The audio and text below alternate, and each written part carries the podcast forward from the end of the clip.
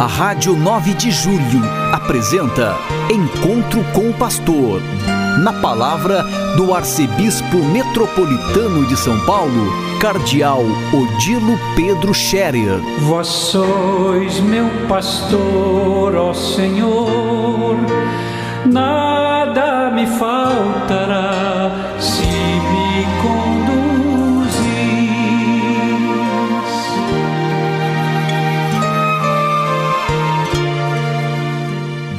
Queridos ouvintes da Rádio 9 de Julho, saudação e bênção para todos vocês neste dia 24 de janeiro.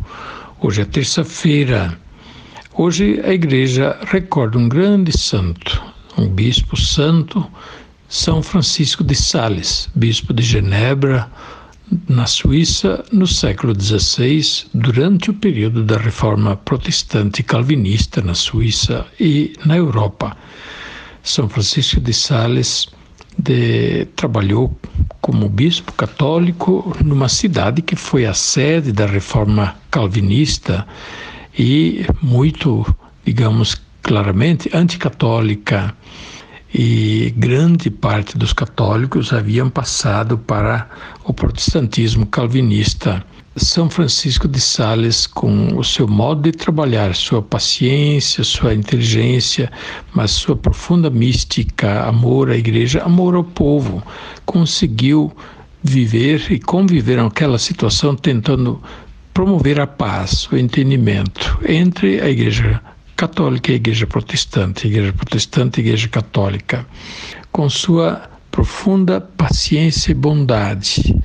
Ele procurou aproximar as pessoas para superar também, pouco a pouco, digamos assim, aquela separação de fé, mas onde as pessoas puderam conviver e também se relacionar e mantendo de boa fé aquilo em que criam mesmo, se muitas vezes não era da mesma forma e não era a mesma fé, mas humanamente podendo conviver no respeito podendo conviver na consideração da boa consciência do próximo. Não podemos nós julgar a consciência do próximo e por, e por isso também não nos cabe condenar. E, portanto, mesmo se objetivamente pessoas estão, digamos, no erro doutrinal ou até no erro moral, o julgamento, porém, cabe somente a Deus, porque a responsabilidade de cada um é só Deus que conhece. E, portanto, a nós não cabe julgamento nem condenação. A nós cabe o diálogo, a escuta, o tratamento respeitoso, caridoso, a consideração também pela boa vontade e por aquilo que as pessoas de boa consciência praticam. Pois bem, que São Francisco de Sales interceda por nós também nesse tempo tão difícil que nós vivemos, com muita eu diria, muita polarização, apesar de as eleições ter passado, mas a polarização ideológica continua e ela entrou até mesmo nos círculos familiares, dentro da igreja, nas nossas comunidades. É impressionante como nós estamos colhendo frutos muito ruins dessa polarização político-ideológica que acabou entrando também na igreja, nas famílias, nos grupos de trabalho, nos clubes sociais, nas relações sociais. Precisamos superar isto. Precisamos tratar as pessoas com respeito, não significando isso que a gente deva concordar com as coisas que a gente considera não serem verdadeiras ou não serem boas ou serem erradas. Não devemos necessariamente concordar, porém respeitar. E respeitar a pluralidade significa a gente também ter convicção forte, ter convicções esclarecidas, bem fundamentadas, para poder conviver enfim, no respeito pelas convicções dos outros, mas também da, da, mesma forma manifestando firmeza lucidez nas convicções que são nossas.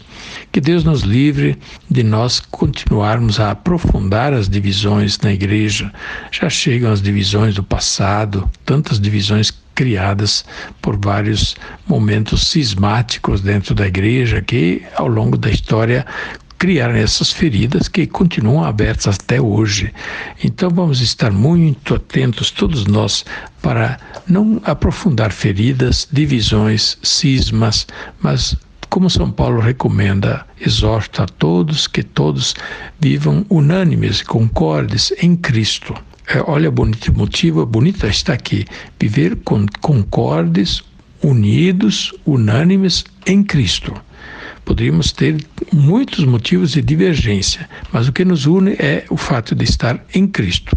Professamos a mesma fé, estamos na mesma igreja e temos o mesmo evangelho que nos orienta, nos diz como devemos viver e, portanto, o estar em Cristo nos une. E isto é muito mais forte, mais profundo e muito mais valioso do que as nossas lutas, muitas vezes político-ideológicas, que muitas vezes estão cheias de preconceitos, de vaidades, de julgamentos que fazemos dos outros com muita dureza ou com muita maldade, julgamos os outros serem maus e nós somente somos os bons, os outros estão todos no pecado, nós somos os santos. Que Deus nos livre sermos essas pessoas que julgam os outros. Como São Tiago nos interpela, isso nós lemos a liturgia de, das horas de ontem à tarde. E tu, por que julgas o teu irmão? Quem és tu para julgares o teu irmão? Amanhã, festa da conversão de São Paulo, festa do apóstolo São Paulo, nosso padroeiro em São Paulo, Arquidiocese, cidade e estado de São Paulo. Em todas as paróquias deve haver a missa. Foi pedido a todos os padres nas paróquias ter a missa, e é uma missa festiva de São Paulo Apóstolo, porque ele é o padroeiro de toda a Arquidiocese. Na Catedral da Sé a gente vai ter a missa às nove horas. Se Deus quiser, uma missa bonita, solene, até mesmo transmitida pela Rede Canção Nova, pelas mídias sociais, para os que puderem e não puderem ir à igreja, mas hum, podem assistir pelas mídias, pela TV, e depois festa da cidade de São Paulo, que comemora o seu nascimento. Olha, nunca esqueçamos, o nascimento de São Paulo se deu em torno do altar, se deu ao, ao redor da Eucaristia se deu ao redor de uma missão católica, uma missão dos jesuítas no século XVI, 1554, 25 de janeiro, primeira missa rezada na Missão São Paulo Apóstolo, no dia da conversão, festa da conversão de São Paulo. Por isso, a cidade tomou o nome desta missão, Missão São Paulo Apóstolo. E a data da primeira missa em São Paulo é também a data referencial para a fundação de São Paulo.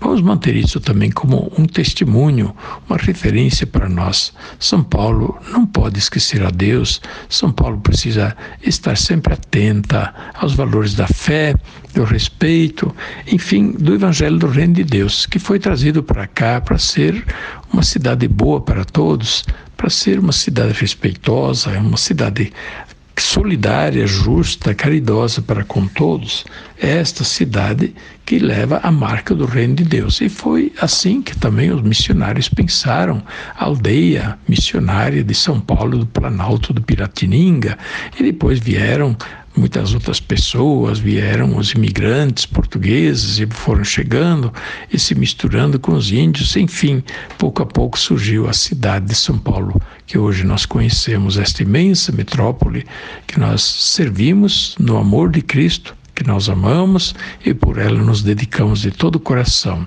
Rezemos amanhã de modo muito especial pela nossa igreja em São Paulo, em sínodo, para que o sínodo arquidiocesano produza muitos frutos, muitos frutos bons, ricos para a renovação da vida e da missão da igreja em São Paulo. Que Deus abençoe a todos e a sua paz os acompanhe. A bênção de Deus Todo-Poderoso, Pai, Filho e Espírito Santo, desça sobre vós e permaneça para sempre. Amém. A Rádio 9 de Julho apresentou Encontro com o Pastor, na palavra do Arcebispo Metropolitano de São Paulo, Cardeal Odilo Pedro Scherer. Vós sois meu pastor, ó Senhor nada me faltará.